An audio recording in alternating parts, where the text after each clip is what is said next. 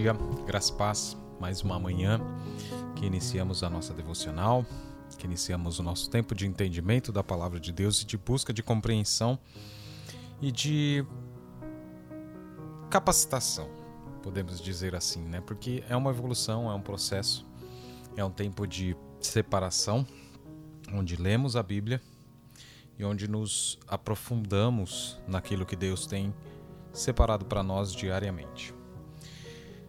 Hoje a gente vai tentar entender o que, que é ser cristão, para que isso nos ajude e nos oriente no, no que nós devemos buscar. Né?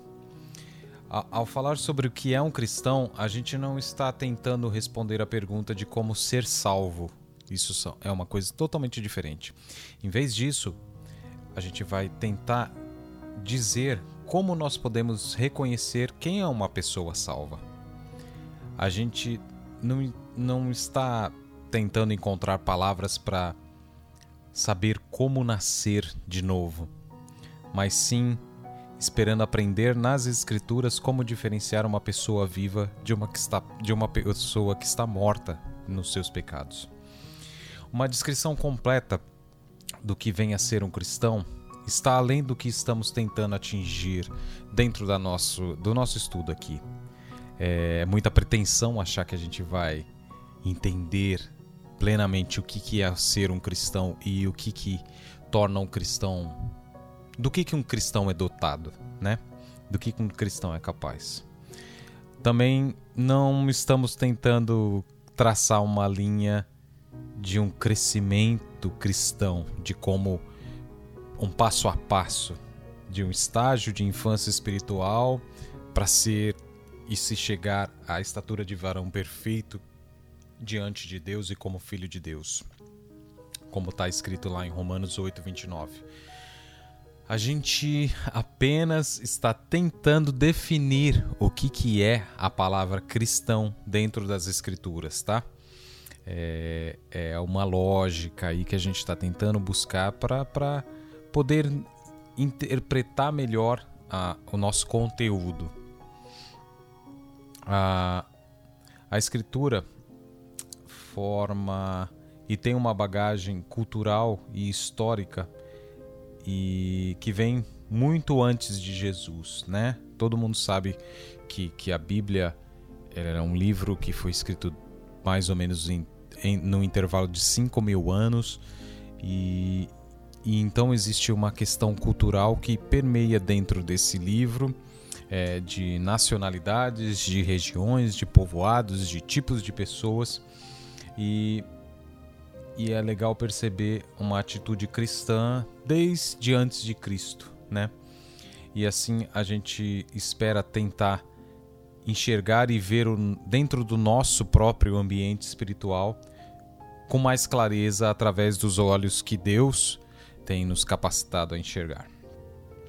Parte do problema é que a palavra cristão é usada somente três vezes em toda a Bíblia. E isso é muito maluco, né? Perceber que é uma palavra tão comum para nós, dentro da Bíblia, que é o nosso manual de existência, essa palavra não se repete tantas vezes, né?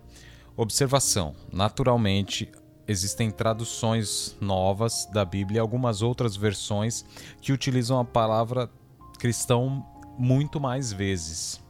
Mas eles decidiram usá-las em substituição ao que está realmente escrito lá nos canons, nos textos reais, né, nos textos primitivos. A palavra irmãos foi frequentemente traduzida como amigos cristãos, por exemplo. Então, às vezes o autor original escreveu irmãos e essa palavra foi traduzida para nós como cristãos, amigos cristãos.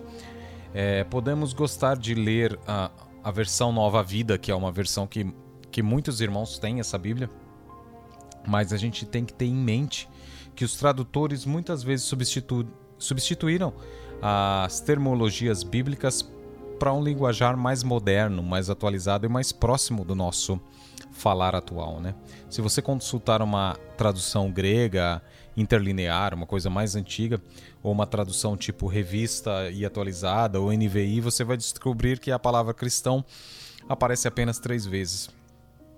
E você não precisa confiar nisso que eu estou falando, tá? Você vai lá procura e revisa. Esse é o desafio da devocional, né? Você ter mais de uma Bíblia, você ter mais de uma tradução, para que você possa fazer comparações e se aprofundar cada vez, cada vez mais. Duas dessas ocorrências é, são importantes, sem dúvidas, mas não ajudam muito na definição do que, que é.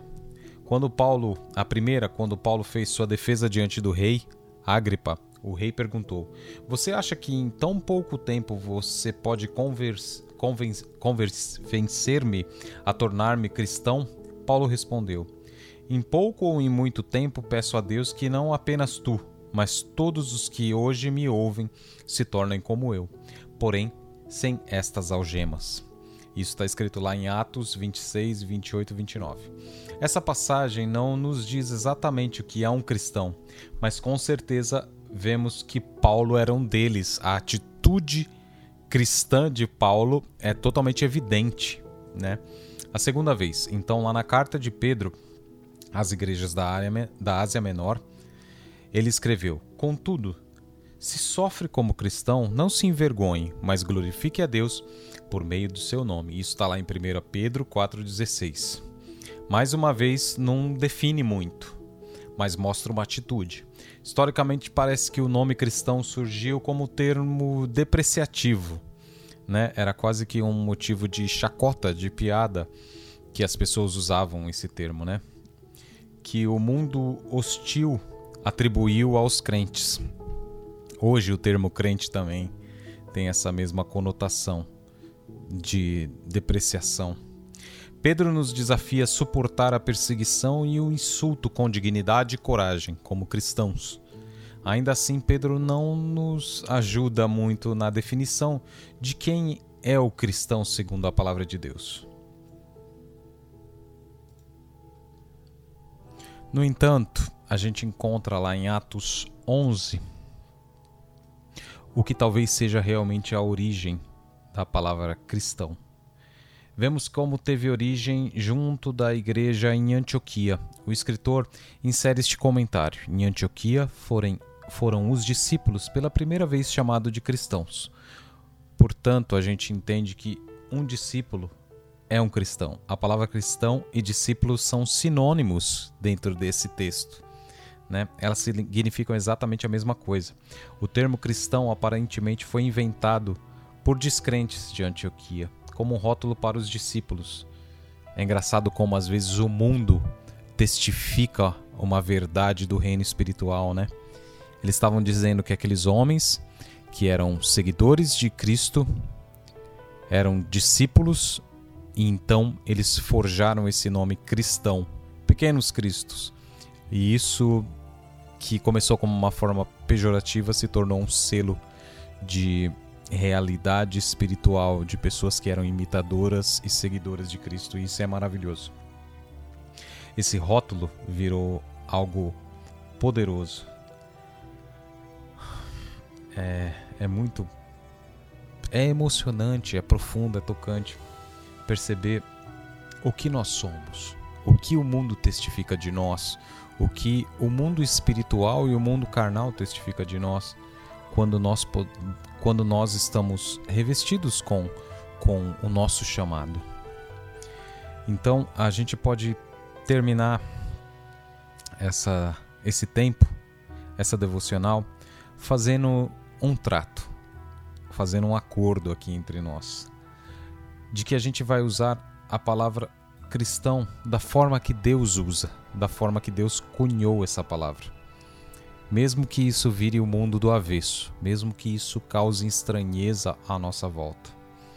Olhando na definição escritural da palavra discípulo, estaremos ao mesmo tempo definindo o termo cristão, o que nós somos. Isso torna as coisas mais fáceis de serem entendíveis, já que no Novo Testamento o termo discípulo aparece quase 300 vezes. E aí sim, nós somos essas pessoas. Nós somos cristãos, mas antes de tudo, nós somos o que o sinônimo dessa palavra diz. Nós somos discípulos. Ou seja, um cristão é um discípulo de Jesus. parte desse texto não não é da minha autoria. Parte dessa devoção, dessa devocional, não fui eu que escrevi e é desconhecida. Eu não, eu não, eu não tenho recordação de onde veio. Mas é maravilhoso perceber a verdade que Deus nos deixa aqui registrado nessa manhã. Você é um cristão, você é um discípulo. Viva isso. Essa é a diferença que nós temos.